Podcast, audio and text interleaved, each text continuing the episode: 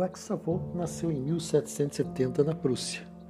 Diante das dificuldades econômicas e sociais, aceitou terras doadas pela imperatriz russa Catarina Grande, germânica de nascimento. Assim, mudou-se para as cercanias de Odessa, atual Ucrânia. Ali nasceu em 1795 o pentavô. Em 1820 nascia o tetravô. O trisavô chegou em 1848.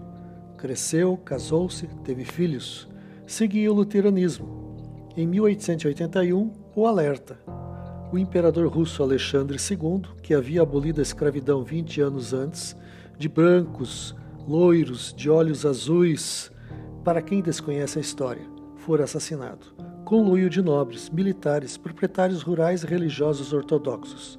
Seu filho Alexandre III assumiu o trono e ordenou a russificação social, ou seja, todos deveriam mudar os nomes e sobrenomes estrangeiros e negar a fé original, submetendo-se ao catolicismo ortodoxo russo. Assim, o tal trisavô migrou para os Estados Unidos, do Brasil. Entre os filhos, o bisavô. O avô e o pai nasceram no Brasil, mas ele tratou de mudar de ares, seguindo para os Estados Unidos, onde vive e já é avô de cinco netos. Um vive nos Estados Unidos, outro no Canadá, outro na Nova Zelândia, outro no Reino Unido e o último resolveu viver no Brasil. O nosso personagem parece ter perdido o referencial patriótico. Tanto é verdade que ele não conseguiu transmitir a noção de pertencimento aos descendentes. O brasileiro Edgar Link nasceu em Santa Catarina, mas vive há 15 anos na Alemanha. A quem ele acredita pertencer?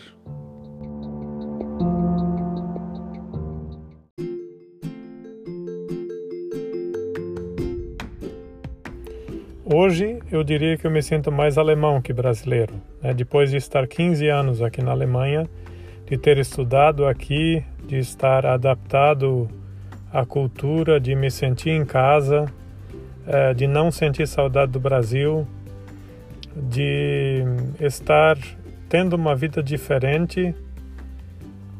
Mas quando eu cheguei em 2005, há 15 anos atrás, aí eu poderia responder naturalmente que eu estava me sentindo mais brasileiro que alemão. Imagina, por ter crescido no Brasil, por ter estudado no Brasil, ter toda a carga cultural brasileira nessa época eu poderia ter dito isso, porque nessa época eu caí aqui como de paraquedas na Alemanha, né? Não conhecia nada específico sobre a Alemanha, tinha uma visão equivocada sobre várias coisas, como eram os alemães, que eu tinha aprendido no Brasil. Então, isso mudou completamente ao longo desses 15 anos e eu aqui me sinto não 100% como um alemão, até os meus amigos alemães, quando eles me apresentam para outros alemães, eles falam: olha, esse aqui é um alemão que cresceu no Brasil.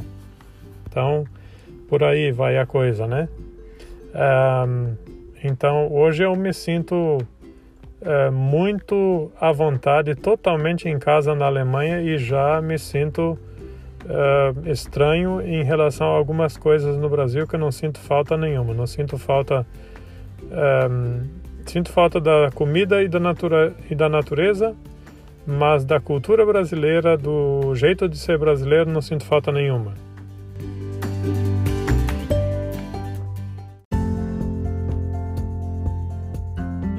Mas há quem tenha experimentado o gostinho do American Way of Life, o American Dream mas voltou e se sente brasileiro.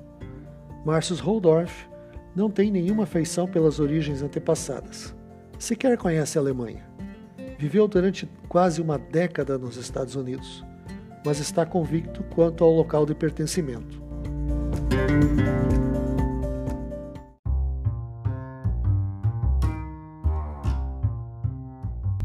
Sou um brasileiro neto, natural de Curitiba, Paraná.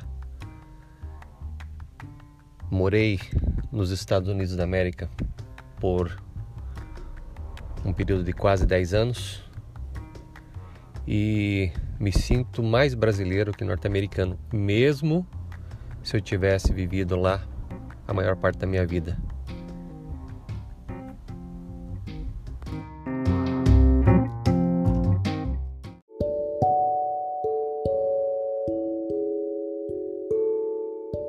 Para o antropólogo Paul Hibbert, todas as pessoas enxergam o mesmo mundo, mas o percebem através de lentes culturais diferentes. Hibbert estudou o caso de filhos, netos, bisnetos de missionários nascidos fora dos Estados Unidos e que não tinham uma identidade pátria definida. Eram apátridas, com graves conflitos culturais. Este foi o Apátrida de hoje. Produção, redação e apresentação, Ruben Holdorf. Até a próxima edição.